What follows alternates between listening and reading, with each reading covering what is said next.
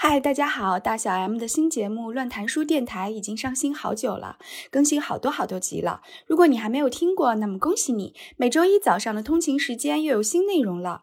这是一档不正经的读书节目，三个爱笑爱闹的姑娘陪你度过一段以书为名的八卦时间。喜马拉雅、小宇宙、网易云同步更新，快去听吧！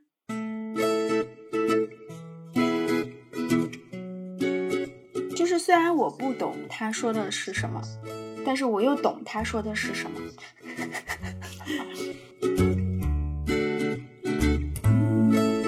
很多影视剧的作品，它会去除掉那些复杂性的部分，越来越变得特别简单明了、轻快，然后投其所好。是因为我们观剧的偏好的原因吗？是我们观影者导致了这种剧集的单一性吗？我还觉得现在就是整个社会层面的内耗太大了。大家已经没有多余的耐心和情绪和精力去接纳那种很走心的那种剧了。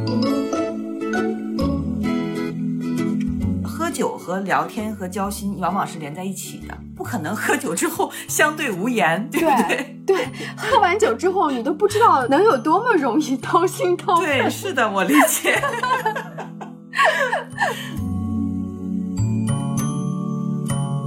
刚才说的这个，其实它不是现代社会的荒谬和怪异，我觉得是人类社会的荒谬和怪异。对，就是我们人生在世，总会经历这样的荒谬的。对，只不过它发生在二零一九年到二零二二年这个期间之内，刚好被我们赶上了这一波的荒谬。我那天听到了一个说法，就是说男性他其实，在底层逻辑上，他们是站成统一战线的，就是大家是兄弟，是会有那种就是那种团队精神的。但是女性其实并没有办法彻彻底底的做到那种形同姐妹，我们还是会有那种竞争关系存在的。我觉得男性也并没有办法做到像你刚才说的那种，大部分男性都觉得其他男性是傻逼嘛。对。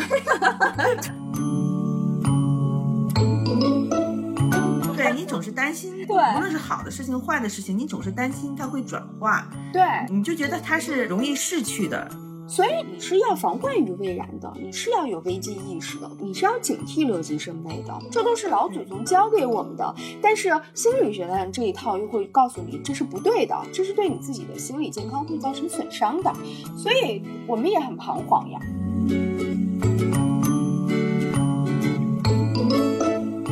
Hello，大家好，我们是老娘们儿电台。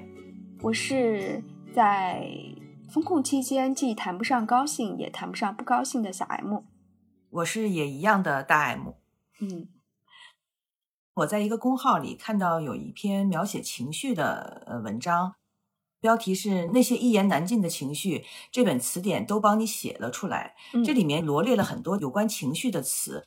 对于这些词的描绘，其实还是很准确的。对，是就是我们我们在生活中有的时候会有很多很微妙的情绪，就有一些能清楚的说出来，但有一些其实很难描绘，就很难概括出来。但是这里面就帮我们把这些很细微的情感或者很细微的情绪相对准确的概括出来。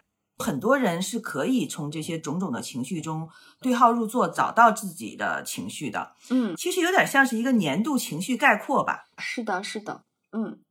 他把这些情绪分成了几大类，一个是年度精神火灾现场，一个是一人份的幸福时刻，一个是人类的别扭双面性，一个是不知名情绪合集。他这些词呢都是英文词，呃，有一些甚至不是英文词，不知道是法语还是意大利语之类，嗯，我们也不太会读。但是这些描绘词的句子，我们可以读一下。对我看到这篇那个推送的时候，我是觉得，我虽然跟他的语种不一样，但是我对他概括出来的情绪，其实我是能共情的。就我今天还有跟我朋友来讨论过，我们在年底的这种情绪，很多时候我们是谈不上自己高兴，也谈不上不高兴的，谈不上抑郁，也谈不上暴怒的。对很多事情，我都仿佛抱有一种若即若离的态度，就是我做也可，不做也可。所以就觉得整个人非常的温吞，整个的环境也非常的温吞。当我在这个时候，呃，看到这样的一个字典，我是觉得它总结出来的很多微妙的情绪，其实是跟我现实生活中的情绪相匹配的。对，就比如说，如果是对一个粗线条的人来讲，他有的时候可能只会把自己的情绪概括为高兴，或者是愤怒，或者是生气，或者是悲哀。就有的时候有一些特别细微的，就是难以描绘的情绪，可能不在他想表达的这个范围内，但是它又确实是存在的。我觉得这里面就罗列的这种情绪，我还是觉得挺精妙的。对的，对的。那我们就按照他这个顺序，我们来共享一下吧。嗯。他首先说到的是一个年度精神火灾现场。他描述的第一种情绪是一种假性对话，常见于评论区。每个人都在说话，但没有人认真在听。人们毫不相干的话语交织在一起，制造出热闹假象。每个人都有说不尽的话，而很快我们又都无话可说。嗯。你知道这个让我想起什么吗？他说的这种假性对话常见于网络的评论区，但是我想到的是，在一个那种类似于鸡尾酒会一样，就大家说着客套的话，端着酒杯走来走去，但是都止步于寒暄和客气。嗯，就是在那种场合当中，可能不会有人交心的，真正去说一些心里话或怎么样，大家都像走马观花一样的去聊天。我想到的是这样的一个场景，看似热闹，但是是不走心的。我其实想到的场景比你想到的要稍微再残酷一丢丢。你这个其实还是界定于比较泛泛的、你比较陌生一点的这种社交。有一种场景就是，当你在跟你的好朋友社交的时候，我们特别急于的倾诉我们自己内心的感受，会疏忽于听对方在说什么，或者是有的时候在听对方说话的时候很容易走神。对。对方期待你给出反馈的时候，你却没有认真的听对方在说什么，导致你给不出适当的反馈。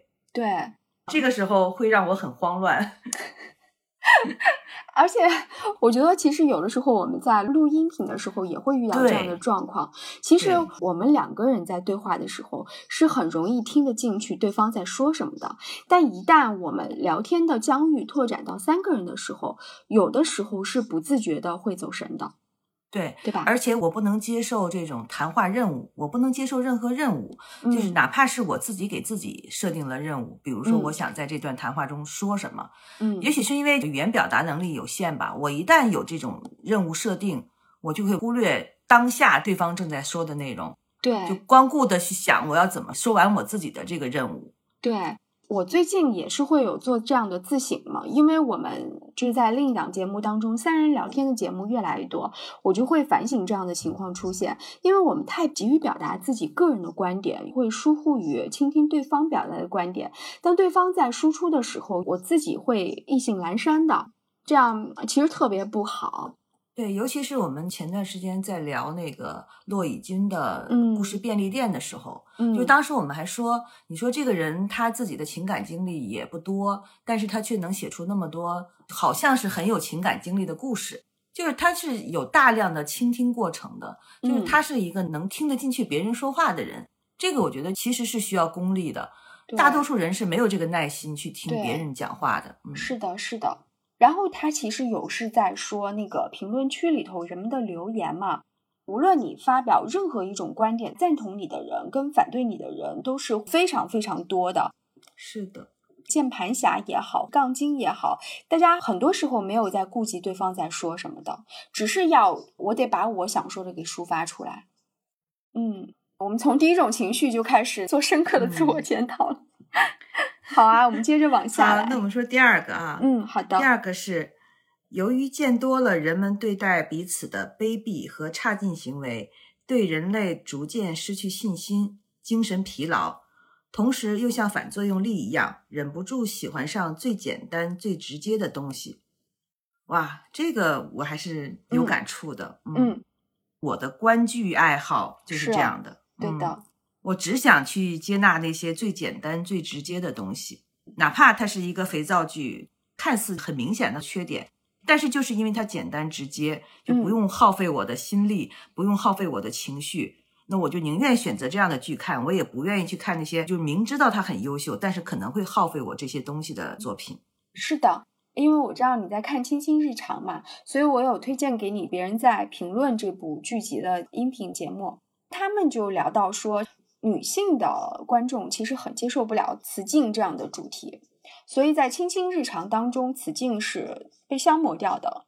他是有意的规避了所有的雌竞，但是就很不真实嘛。它里面所有的利益的对立面的人全都是姐妹，这一下子就不现实了嘛。营造一个歌舞升平的假象，但事实上那是不可能存在的。一旦是利益相关的人，他不可能成为真正的朋友。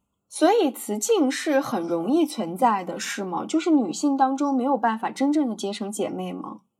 也有吧，但是。雌竞和雄竞是一样的，这个是难以逃脱性别弊端的。就是同性的人肯定是要竞争的嘛。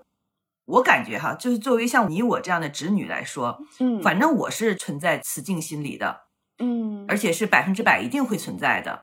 可能随着年龄增加会减少一点，但是并不等于没有。是啊。然后他们就说，亲亲日常，他知道女性观众不喜欢什么，就把这些东西全部屏蔽掉，导致了这部剧是一个非常简单跟单纯的这个剧，完全是投其所好，女性爱看什么我就给你什么。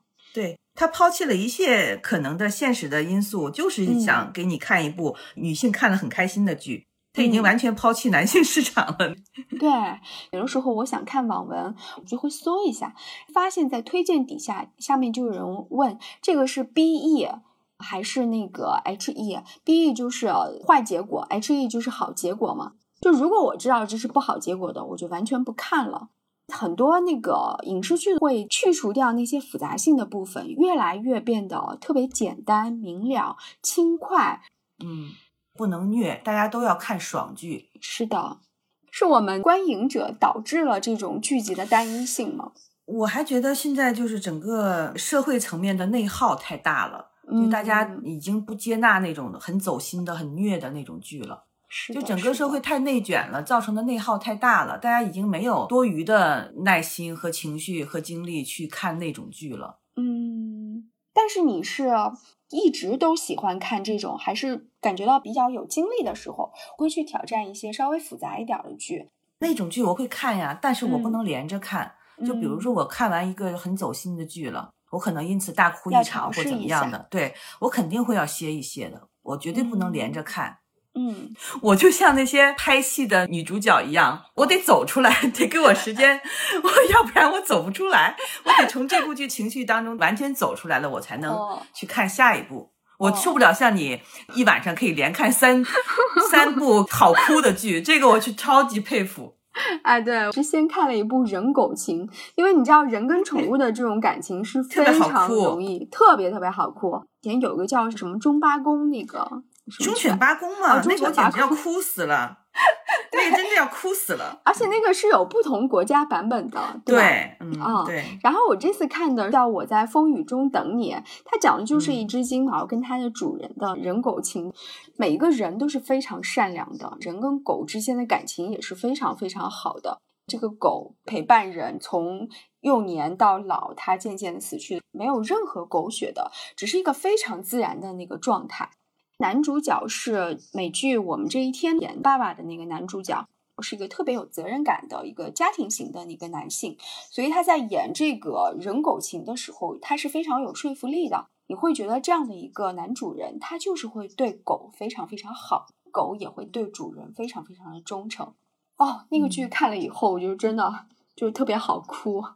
不光是狗对人容易忠诚，人对狗也是容易忠诚的嘛。因为哪怕是个坏人，但是他对狗是另外一种情绪，它不存在就是人和人之间的那种勾心斗角呀，需要尔虞我诈呀，需要提防呀。人和狗之间是纯粹的感情，只要他是喜欢宠物的，他是喜欢动物的，一般都会有这种因为陪伴而积累起来的深情。嗯，是的，是的。哎，我们那个要不要接着继续往下说？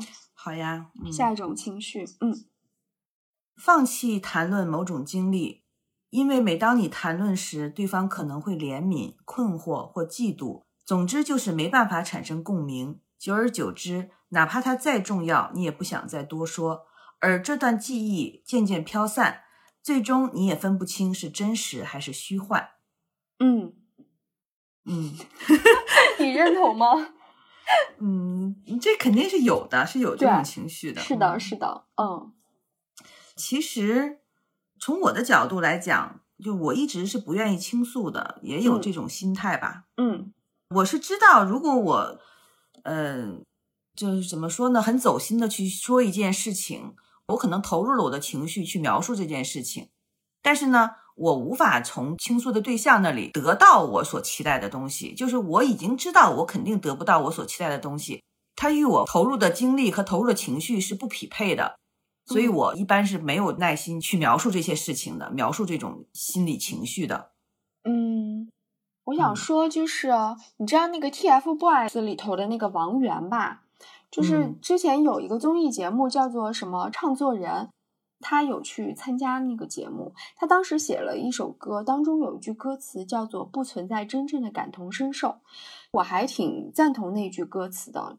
且不论他那么小的年纪为什么会写出这样的话来，就是因为一直以来我都认为我或者是你，我们都是极富于同理心的人。但有的时候我也会在反思，我们这个同理心是不是真的足够到位？比方说，当我的闺蜜在经历一件事情的时候，跟我倾诉的时候，我一定是跟她同仇敌忾的，我是能给她相应的情绪反馈的。但那并不代表，嗯，我真的认可她的做法。很多时候，我都觉得大可不必呀。这都是因为我没有真正的经历那些事情，是不可以完全的做到感同身受的。而且同理心和实际的帮助是两回事儿，就看你需要什么。就是如果你只是为了倾诉，那么就无所谓；但嗯如果你是想从这段倾诉当中得到一些什么，那可能你就要衡量是不是能够达到你的期待值。是的，至于说同理心，那那就看程度了。就是有句话嘛，就是人类的嗯悲欢并不相同，就跟嗯刚才王源说的那句话其实是类似的。其实是一样的。嗯，好啊，那我们再接着往下。嗯我们接着往下来。嗯，这个是一种当代社交现状，即人们可以同时拥有丰富的社交生活，却几乎没有可以信赖的亲密朋友。人们像吃自助一样，大口吞食浮于表面的人情世故，却又在每个独处的夜里，依然感到心房空空荡荡。说到底，这是一场急性的社交营养不良症。嗯，你怎么这看这？个，嗯 这个，首先我没有拥有丰富的社交生活，嗯 也几乎没有可以信赖的亲密朋友，就很少嘛。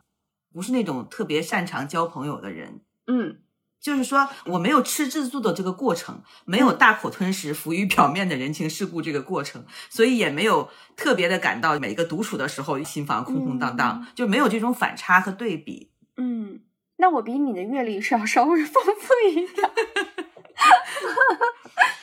之前有跟你说过，我会觉得我的朋友越来越少。一个大学时候的朋友，他这两天过生日。啊，在他生日前夜，我就收到那个网盘，他给我推送说，二零一七年的十二月四号，二零一八年的十二月四号发生了什么样的事情？那是他过生日的前夜。其实我是深刻的记得他生日哪一天的，于是我就想给他发生日祝福。然后我点开我们俩的对话框，发现我们已经有整整一年没有联系了。上次我们俩联系的时候还是我生日的时候，在这一年当中，我们没有任何的摩擦跟隔阂，就是渐渐的他不联系我，我也不联系他。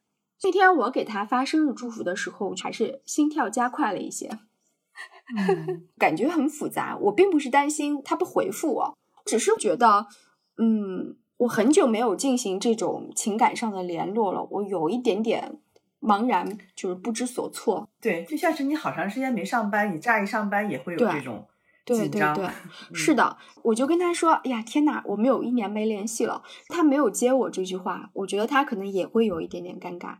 但是、嗯这算是我们打破僵局的一次尝试，因为我们友好的约定了，等他回到北京之后，我们要一起吃个饭。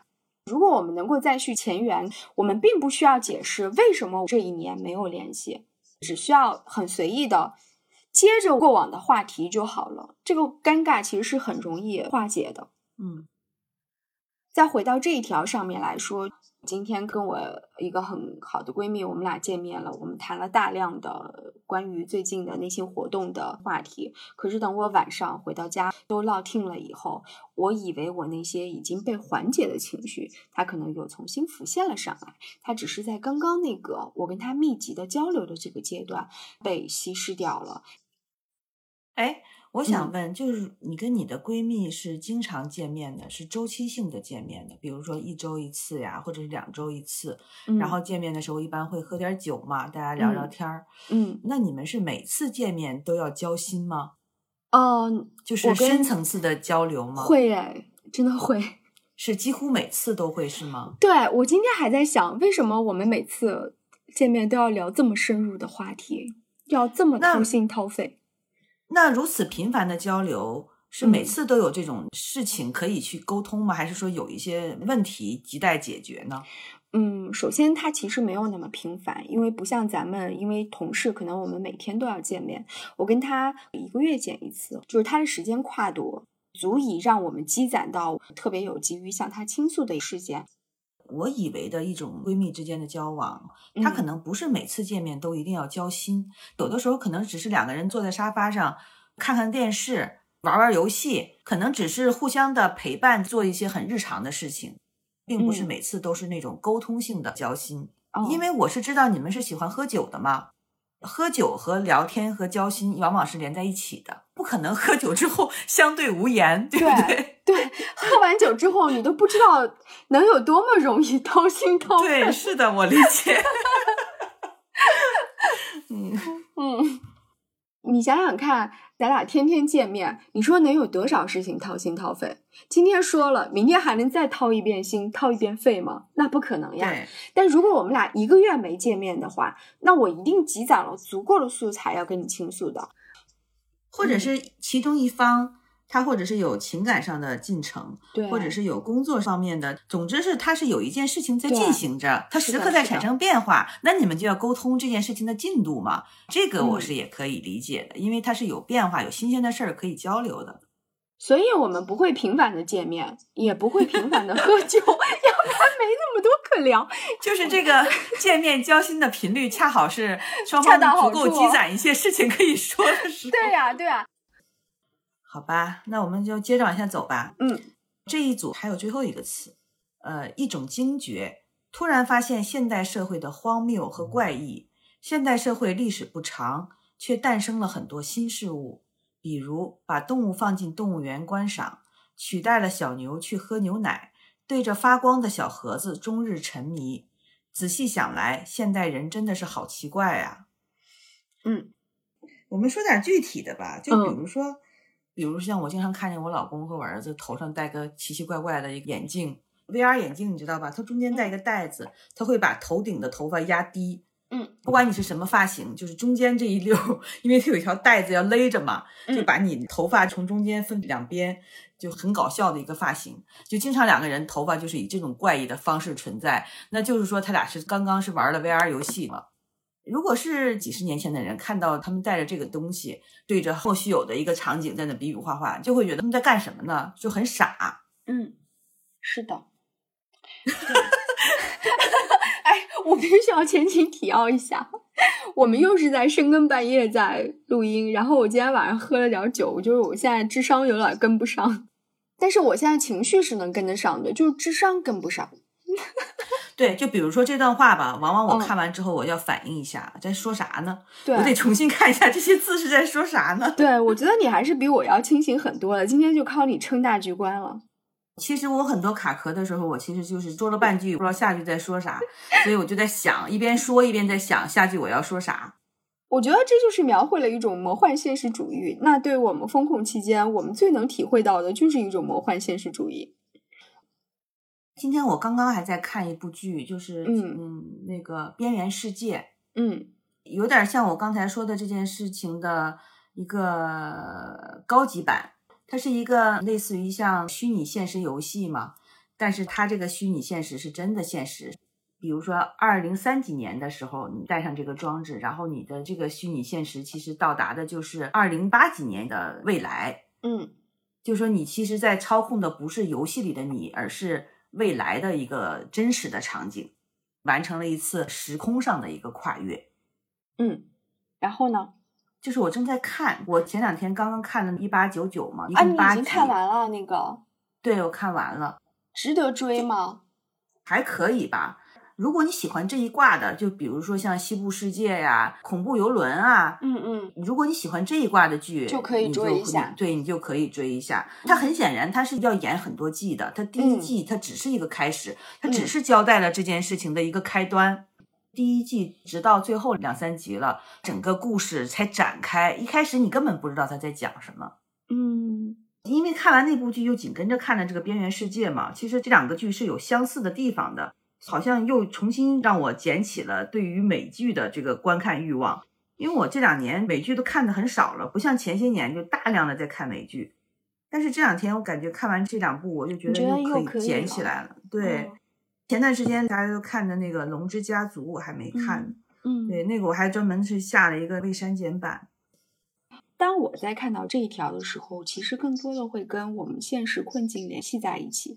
嗯，我前两天看到了一条那个推送，然后它上面就说，假如回到三年前的现在，然后有一个大白，就是穿着防护服的人，就跟你说，啊，三年后你可能每天都要被人捅嗓子眼，你会不信；然后三年后你去任何的场所，你都需要扫码，你会不相信；然后三年后你会被限制你的人身自由，你会不相信。就是如果假设我们的世界回到三年之前，对于我们现在发生的一切，你都会觉是魔幻现实主义，但这一切都是真实的发生了。所以我觉得这是我们俩思维方式的一个完全偏离的一个走向。你会尽量的是去逃离现实，而我会尽量的去贴近现实。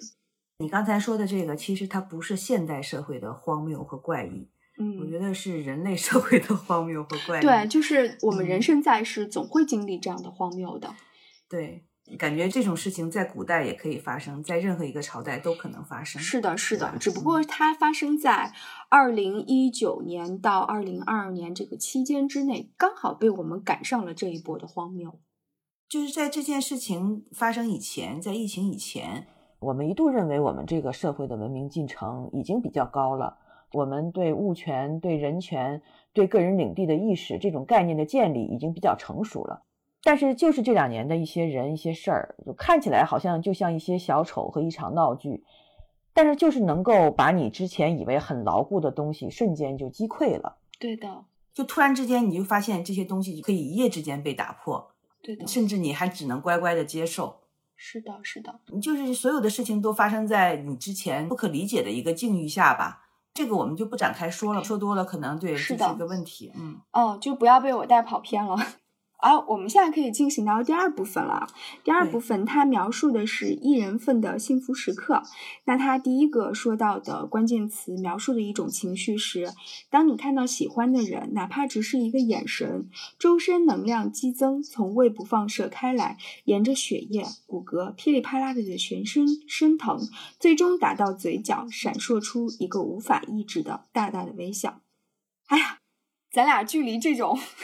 我刚想说，这种感觉我已经很久没有过了。我也是，我如今只有在看言情片的时候，才会无法抑制的有这种大大的微笑。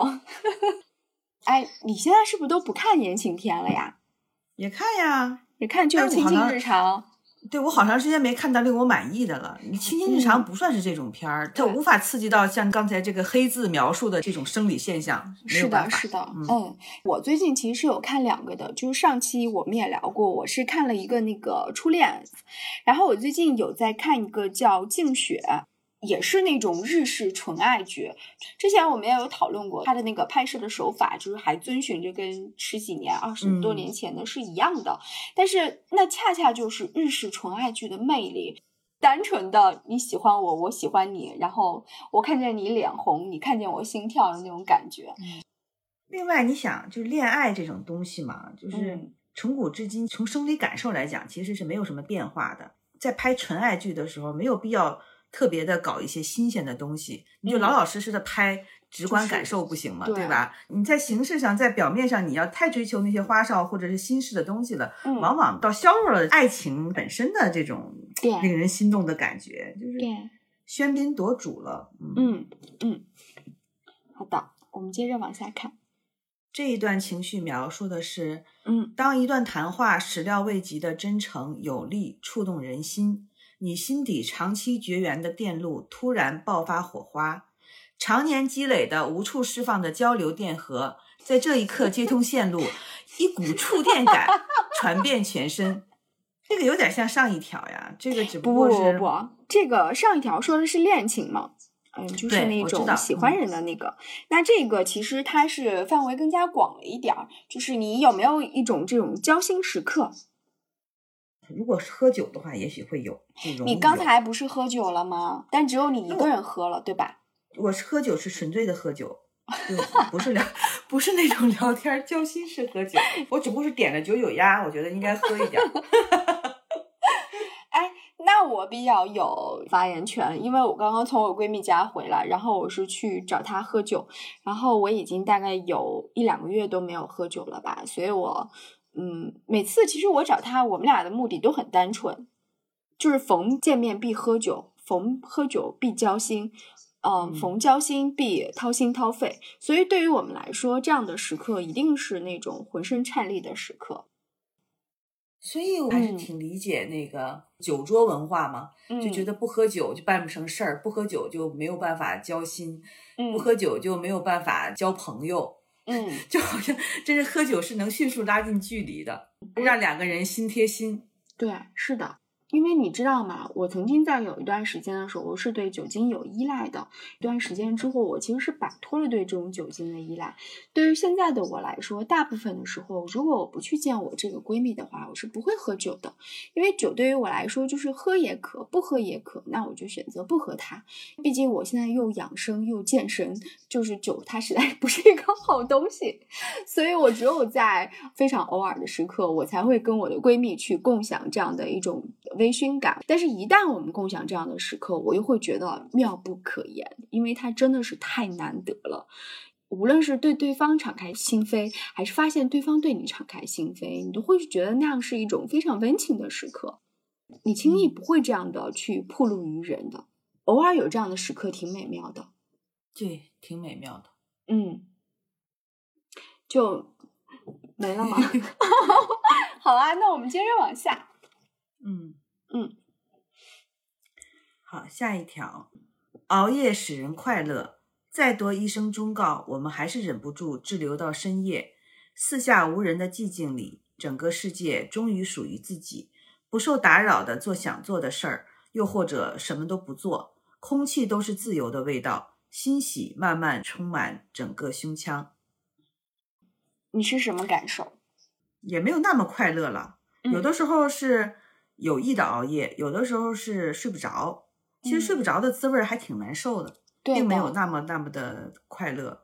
对，睡眠状态它就是阶段性的，有的时候会特别好，就是你入睡是很容易的一件事情。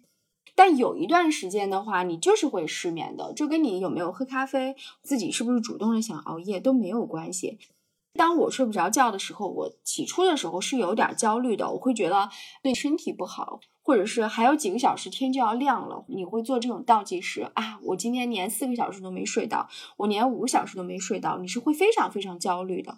但是转念一想，就是说啊，我明天也没有什么急不可待的事情，那我今天如果就是睡不着的话，我就让自己睡不着吧，会允许这样的事情发生，但是谈不上是很享受的。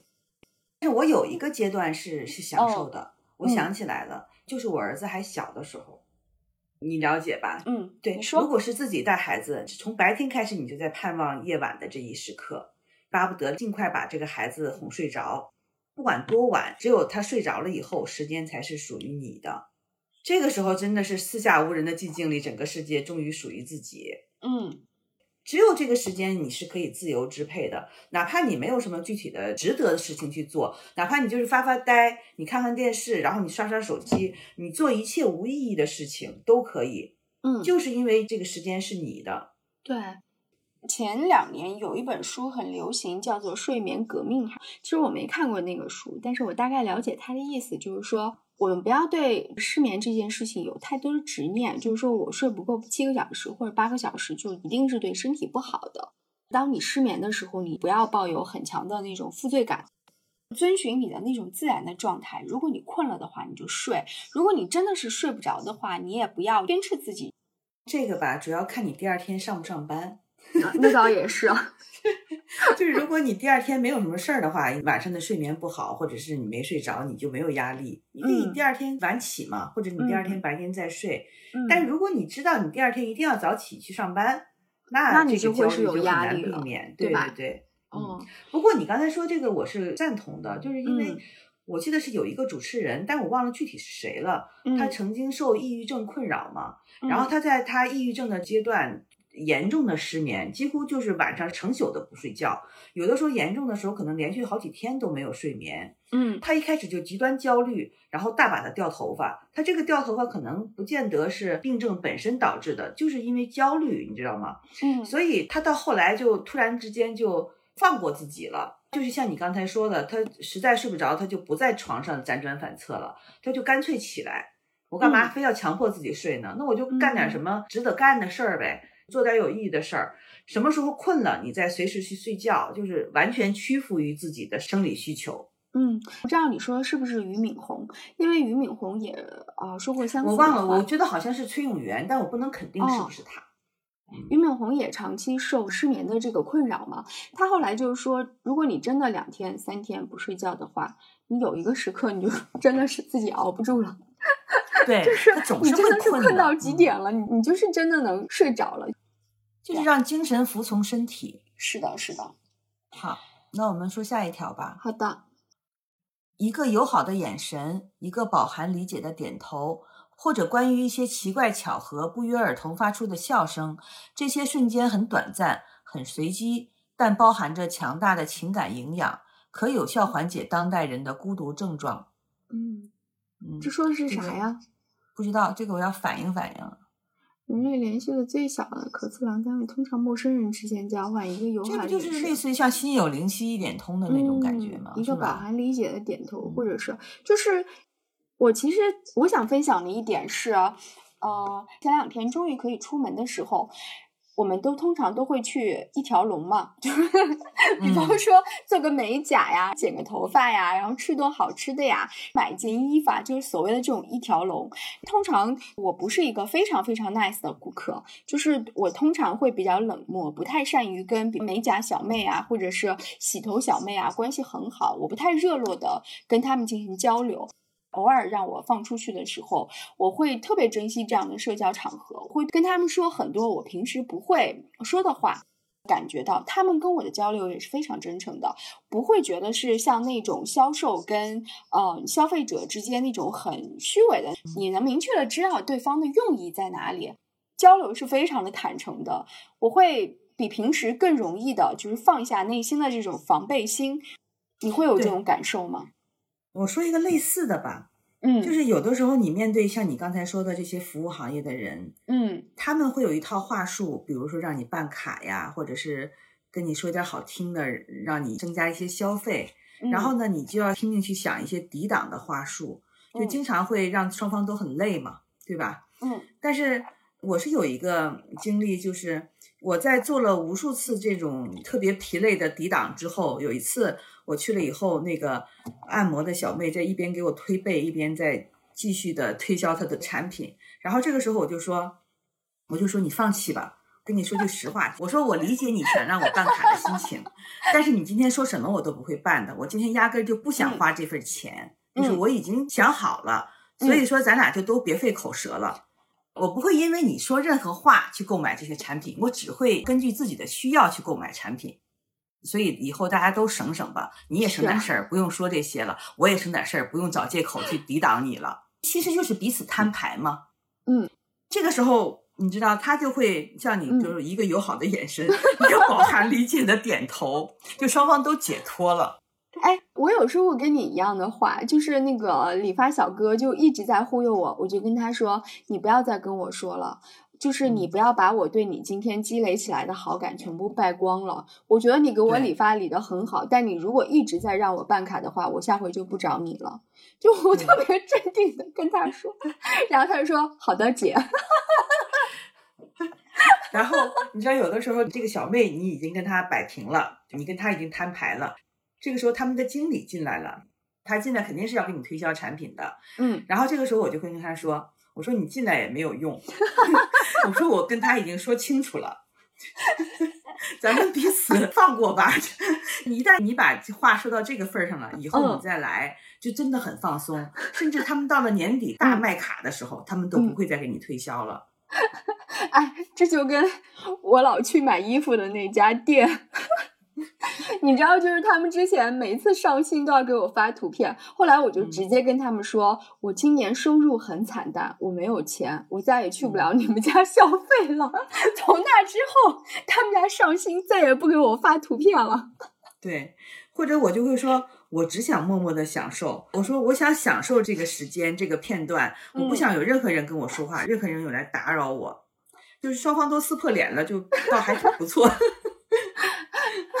你当时说的时候害羞吗？尴尬吗？不害羞。我也是，一拿我一旦拿定主意了，对，而且说完了之后特别放松。嗯，所以就是鼓励一下年轻的姑娘们，也勇敢的说出你内心的想法吧。对，嗯就是一个又抠门又贪图享受的人，就别找各种话术去抵挡。就是啊，别不好意思嘛，对，省下来自己的钱不好吗？而且你无论说什么，对方都会有相应的办法来解你的这个话。嗯对你还不如就是直截了当的跟他说，我没有钱，我不办卡。对，好好，我们接着往下吧。嗯然后他第三趴说到的是人类的别扭双面性。呃，第一条情绪说的是一种互相矛盾的可爱情绪，因为被一个充满吸引力的人深深迷住，感到沉醉，但又因为他实在太迷人，竟然觉得有点生气。嗯，我不理这解。就是，这就相当于是一种又羡慕又嫉妒吧，就是又喜嗯欢又嫉妒。不是啊，你嫉妒可能是产生于同性之间的吧？他这个是说，你对于你喜欢的那个人是那个异性，你会觉得啊、超级喜欢他，又觉得这个人怎么能这么可爱、这么迷人，然后我就觉得哦有点生气，或者是对于自己对对方的痴迷有一点生气吧？不会呀、如果是异性的话，他迷人，我只嗯会感到高兴；但是嗯同性迷人的话，我会有点生气。嗯，这就是但他这里雌性应该说心理嘛的是，呃说的是一种异性的这种迷人。好吧，这个略过吧，咱俩不适合，聊这个。而且我刚才说同性迷人，我就会有点生气，这个是不是暴露了？就是我没有办法跟同性做好姐妹，就是你受不了这个这个与这个与现在的女性主义不相符。我那天听到了一个说法，就是说男性他其实，在底层逻辑上，他们是站成统一战线的，就是大家是兄弟，啊 是会有那种 就是那种团队精神的。但是女性其实并没有办法完完全全、彻彻底底的做到那种形同姐妹，我们还是会有那种竞争关系存在的。我觉得男性也并没有办法做到像你刚才说的那种，大部分男性都觉得其他男性是傻逼嘛，对但是他们不需要产生雄竞，就已经可以界定于对方是傻逼了。嗯，但女性还是会有竞争的这样的一个过程的。就是女性还是认认真真的把对方当对手的，是的，好吧？下一趴，，嗯来下一趴来，嗯。好像只有你无论做什么都是错的，而更让人难过的是，其他人好像都能在看不见的规则里游刃有余，只有你四处碰壁，一不小心就把人生过得很糟糕。这嗯个还好吧？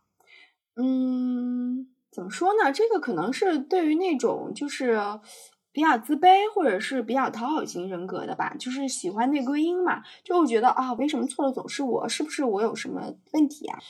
呃，总是会放大别人身上的优点，但是也会呃放大自己身上的缺点。这就好像是，只要你一等车，车就永远不来；只要你一看比赛，你支持的那个球队就一定要输。嗯，我偶尔也会有这样的情绪。当我们在同一个职场当中，大家遵循的都是同一套规则的时候，我就会想，为什么只有我是那个气急败坏的人，别人看起来都是情绪稳定的，那是不是我的问题？但只要你一跟对方沟通了之后，你会发现对方的心态可能跟你是一样的，只不过每个人都会有职场假面嘛。嗯，下一趴哈，嗯，在快乐到来时，你突然意识到自己很快乐，然后开始试着品味这种感觉，嗯甚至分析、观察、思考起快乐的来源。嗯而就在这个过程里，快乐已经悄悄流逝了。啊，我太是了。你呢？其实，嗯，我现在有点像是我们某一期聊过，就是嗯现在你还会不会有那种很忘我的快乐状态？嗯，就几乎是没有的，就没有什么事情是可以快乐到纯粹的忘我的程度。我是这样，我也会非常的感受到快乐，但是，一旦我极致的快乐的时候，我就会提醒自己不要乐极生悲，会给自己扫一下兴，泼一盆凉水。是好的事情、坏的事情，你总是担心它会转化，对，你就觉得它是容易逝去的。有时候就会觉得。我们受到的教育就是这样的，他就是告诉你做人就是要谦卑的，你是要警惕乐极生悲的，你要防患于未然的，你是要有危机意识的，这都是老祖宗教给我们的。但是心理学的这一套又会告诉你这是不对的，所以我们也很彷徨呀，对不对？对，你好敷衍。这个我没有想起来有什么案例嗯可以支撑。好的，好的，那我们接着往下来。好，决定追求毕生梦想的同时，你突然意识到往后再也不能待在舒适圈，得去更大的世界接受挑战了。未知的一切让人紧张，跃跃欲试的兴奋之中，又增添了几分战栗、忧心和恐惧。嗯这个还好吧，毕竟我还没有开始，没有进行过这种挑战。对，我跟你是一样的，但是嗯今天我好朋友跟我说，他最近是刚刚辞职嘛，就在我看来，他是一个非常有勇气的人，因为他几乎每一次辞职都是裸辞，他对未嗯来是没有一个明确的方向跟目标的。他今天跟我说，他发现他每一次辞职了之后，都会有一些机会朝他涌过来。嗯，很多人是长期没有联系的，根本想象不到这个人会在这个时候突然联系你，然后问你：“我这儿有一个工作，你要不要来试一试？”但最近向他涌现过来的这个机会是非常非常多的，所以他跟我说，让我不要焦虑。如果我真的愿意做些改变的时候，不用担心下一份是没有办法接档的，命运会做出相应的调试。就我说的有点悬那也啊。就是说，只有到山穷水尽的程度，你才会柳暗花明嘛，对对？，有的时候没有你想的那么那么的悲观。还得看性格嘛，就是你嗯是属于那种稳妥型的，你每走一步，你一定要有把握，你可能才会去迈出这一步。你可能性格当中不是那种挑战型的人格，所以看到你朋友，比如说他裸辞，或者是在没有什么保障的情况下，就做出一些挑战舒适圈这样的行为，就是隐隐的会有点担心，觉得自己不会这么做。嗯，嗯，但是确实也并不是每一件事情都像他描述的这样，确实是有风险的嘛。嗯，他说的肯定是一种很幸运的状态，但是我觉得他在一定的程度上缓解到我的焦虑，未必要给你很大的信念，可能有的时候就是一个。嗯，很简单的一句话，就抚慰到你当下那个比较薄弱的那种心理了。但是我是觉得，就是如果人生当中的每一次机会你都能牢嗯牢抓住，或者是说，当这某一些机会从你身边路过，还并不属于你的时候，如果你勇于跳出舒适圈去追它，去追这个机会，那可嗯能至少从我的角度，我觉得我可能会活得比现在更好。嗯但是如果从性格出发，从实际情况出发，你再走一次这样的路，可能你还会，你还是没有做出那些选择。就是嗯我们今天聊这个话题，就是有点空，有点大，但是嗯确实是这样的。有的时候确实是失去了一些机会，在失去它的同时，我就知道哦，我也许是可以争取的，嗯，但是我就是没争取，嗯，或者是因为懒惰，或者是因为别的。但是你失去的时候，你也并不会觉得有太多可惜吧？那肯定自己有过判断呢，会有可惜，会有可哦惜，但是我不愿意付出我需要付出的那些东西。对，那相较而言的话，可惜的这一部分是你可以应承的，努力的那一部分是你难以应承的。对，反正是你自己做出的选择嘛，而且是你自己在能看清这个事态发展的情况下，你做出的选择。那就嗯算是事后有遗憾，也没什么可说的，对吧？对的，对的，嗯嗯。好，我们接着往下，然后就到了第四趴，是不知名的情绪合集。他说到的第一个词条是：明明我们很需要真心的对话，却得走个社交流程，先从无关紧要的事开始寒暄，在一个人的心房外面兜好多圈，才能慢慢靠近一点。这个过程里，我们耗尽了耐心。嗯，寒暄话太多了，好讨厌。我很想像电影里演的，尤其是美剧、英剧啊，那种一见面大家就直入主题，就是嗯完全不说客套话。嗯东方人就很喜欢说客套话嘛，嗯，就打个电话或者是呃发个语音，都嗯嗯嗯再见，好好好，嗯嗯嗯好的，就是这些废话太多了，就是其实是没有用的废话。如果大家都能深入主题，就上来就单刀直入的说，就不存在那些啰里吧嗦的电话粥了。我觉得，就咱俩就是那种上来就聊，聊完就挂电话，毫无寒暄的那种。我又要说文，不是文学作品，我又要说影视剧了。嗯就是你在看日韩剧和看欧美剧的时候，最大的差别就是这样，就是嗯尤其是很多美剧，他们在说话的时候仿佛是一个博弈，嗯，就是就双方都不是说完整的话，就总有一半儿是让你去想的、去猜、去思嗯考，嗯然后通过另外一半儿没有完全说出来的话互相压制，然后来较量一下。但日韩这边就不一样，尤其是韩国电影，它所有的话都是直白的说出来的，所有的博弈的话，就是这种较量的话，都是直接说给你听的。嗯，我觉得就是不需要寒暄的对话，其实很需要勇气的。你对对方有一个界定，我这么跟你直白的说话，你是不会离我而去的。或者我对你的界定是，如果你因为我的直白离我而去，我也不会觉得可惜。我对你并没有太多的珍惜，这两种可能性都是有的。这还有一个语言大环境的问题，它大的嗯氛围就是大家都是这样说话的，你就会这样说话。嗯大家的标准都是一样的吗？但是如果你突然之间你来了一个单刀直入，大家就会觉得你这不是缺根弦儿吗？愣头青吗？东亚文化讲究的都是中庸之道嘛，就是大家都会是需要有这个寒暄的这一套，就像那个英国人会聊一下今天的天气一样，我们见面就会，哎，你吃了吗？你今天吃了啥呀？总是需要这样的一个暖场的过程的。或者实在没有什么话说，大家就可以沉默。但是我们的环境是不接受两个人在一起沉默的，对就是大家都受不了这个冷场的过程。如果嗯大家都能接纳没有什么话说就沉默的局面，就省了很多事儿。很多社恐的人也会因此放松许多。在国外，甭管是朋友也好，还是比较陌生的人见面也好，他们是有餐前酒的。我们在点嗯餐之前，就是菜还没上来的时候，先给嗯两个人一人来一杯酒，对？就是现酒也好，状态也好，对对。但是你想想看，如果我们没有这个餐前酒的文化的时候，我点完餐等待那个菜上来，这段时间我们俩面面相觑是非常尴尬的。对，嗯是的。下一趴，嗯，好，一种忧郁的精神恍惚，让你完全沉浸在生动的细节中，感官突然被打开，能觉察到周边的一切。雨滴从窗户上滑落，树木在风中摇摆，一朵奶油云朵在咖啡杯里旋转。那一刻，你触景生情，生命如此脆弱易逝。你有吗？这样的时刻有？有的，嗯，比方说呢？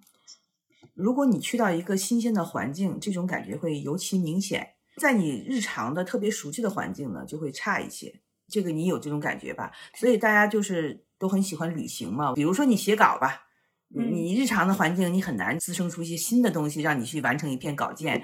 但是嗯你要是去旅行的话，你所有的感觉都是新的，你分分钟在产生新感觉。还有一种就是独处的时候，比如说深夜比较安静的时候，让你有这个环境，可以有机会去感知周围的一切，就是这种细微的变化。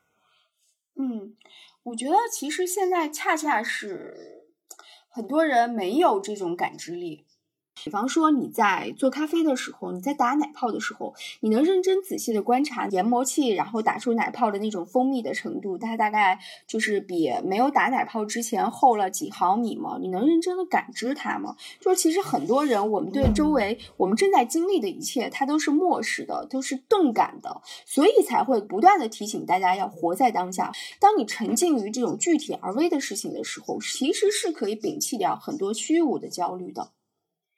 嗯嗯，哪怕是再粗糙的人，他也总有这样的一刻，嗯，就他可能不见得会描述出来，但是他会有这种感觉。人总有一个时刻会突然之间对于环境特别清醒，觉得嗯哎，我是谁呀、我在哪儿啊？总有一些时刻是他能跳脱出来，就是以一个观察者的身份存在的。因为大多数时候，尤其是在很热闹的环境下，你是投入到这个环境之中的。你是跟这个环境一体的，你没有办法去看到这个环境。就只有当你在某一个突然时刻的清醒，你有一个抽离的过程，你就能跳脱出这个环境，看到他所描述的这些东西。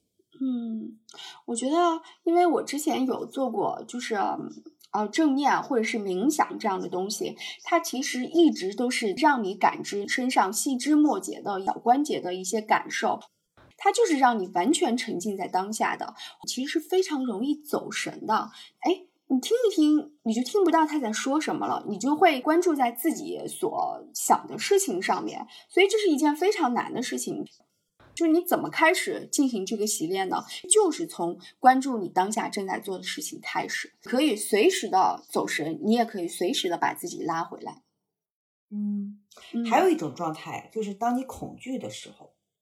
你有过这样的经历吗？就比如说某一天晚上只有你自己一个人，你独自在家的时候，嗯，就是你可能对周围的一些环境你是提心吊胆的，你是害怕的，你在睁大眼睛看，你在竖起耳朵听，这个时候你就能看到这些所有的东西，雨滴从窗户上滑落，然后树木在风中摇摆，就所有的声音、所有的光影都会在你的感官里无限的放大。这个时候你的注意力是极其敏感的，你的感官是极其敏感的，嗯嗯。我们接着往下啊。当你的年龄终于超过了你出生时父母的年纪，生命的接力棒交到了你手里，可是你还远远没有准备好呢，不晓得爸妈怎么做到兼顾工作、婚姻和抚养小孩儿。那一刻，你萌发出一种脸烧的火辣辣的羞耻和低落。你会有这种感觉吗？我没有羞耻，但是我有低落。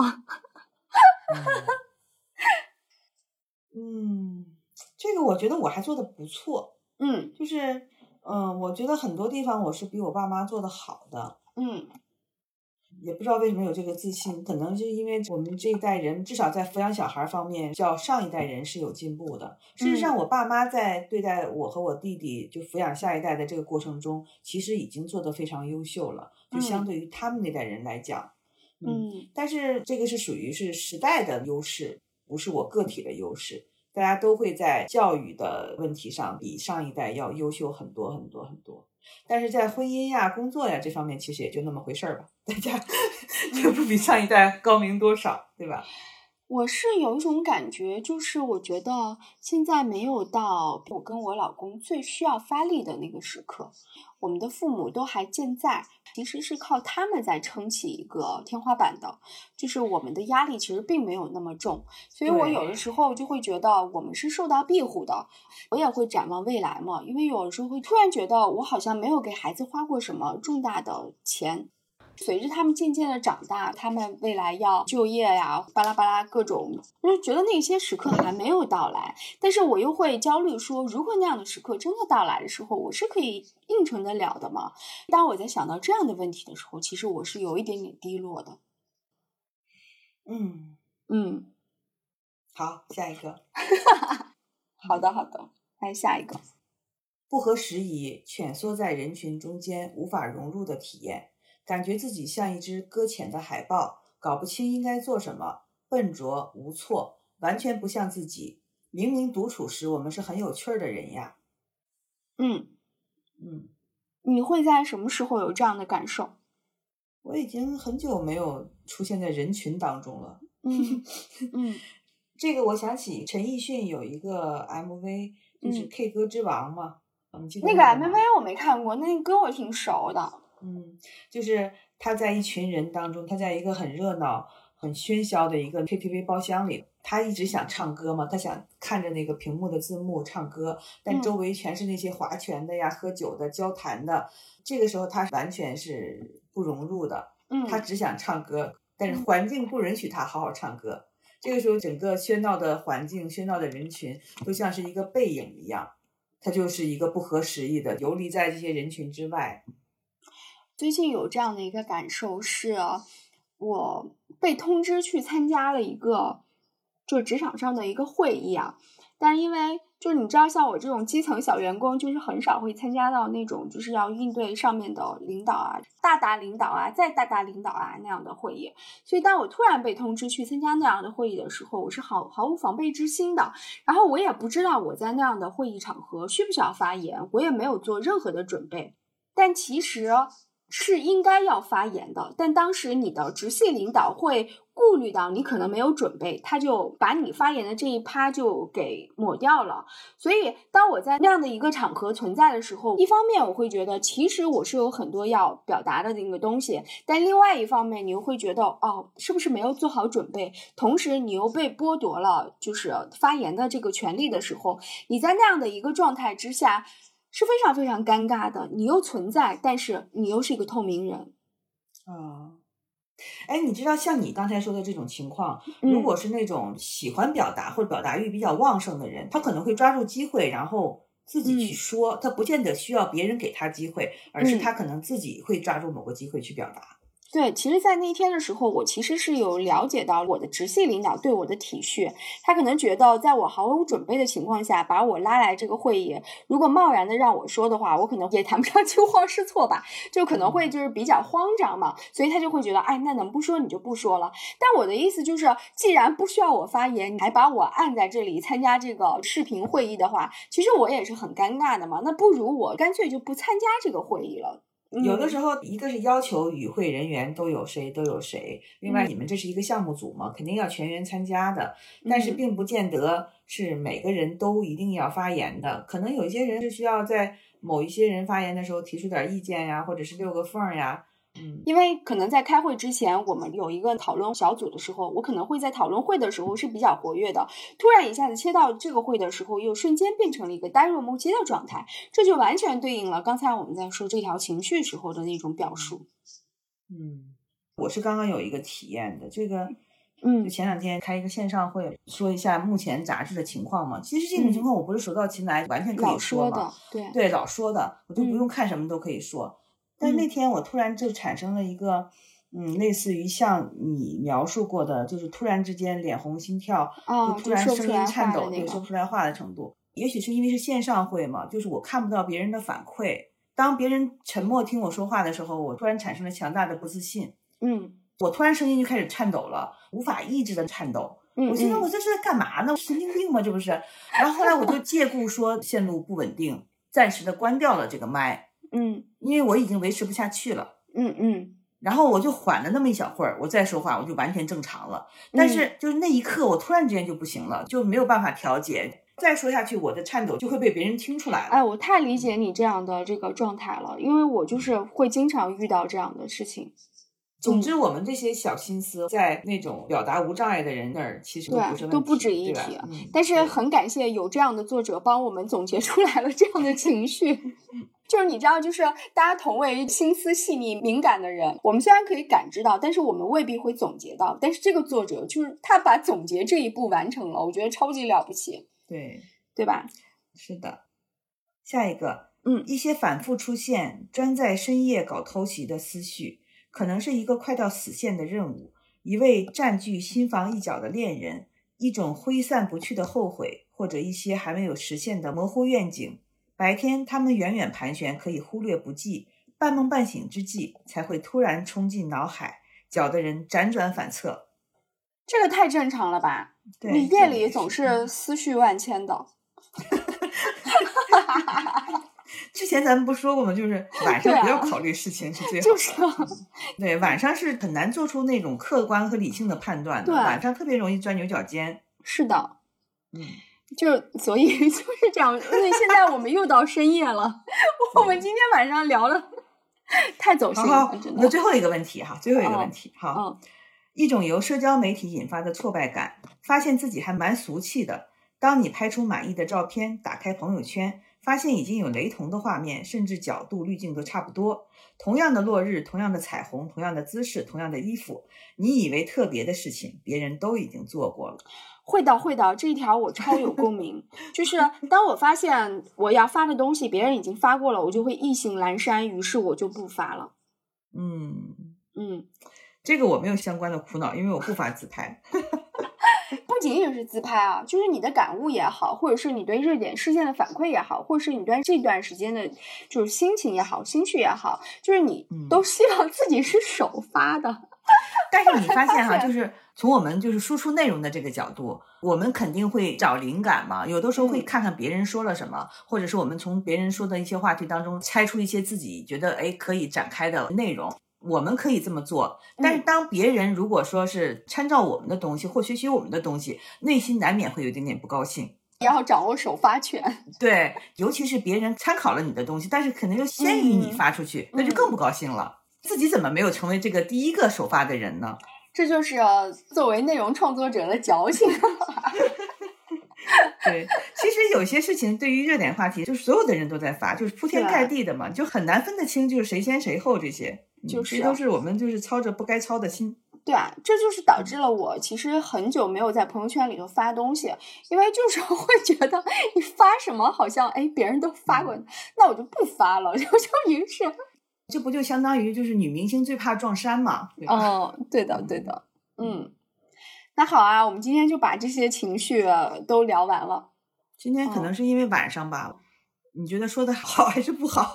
我不知道，反正我就趁着酒劲一股脑的说了，然后就你的嗯描述，我今天话说的特别多，就是让大家受累了，听我这么多的话。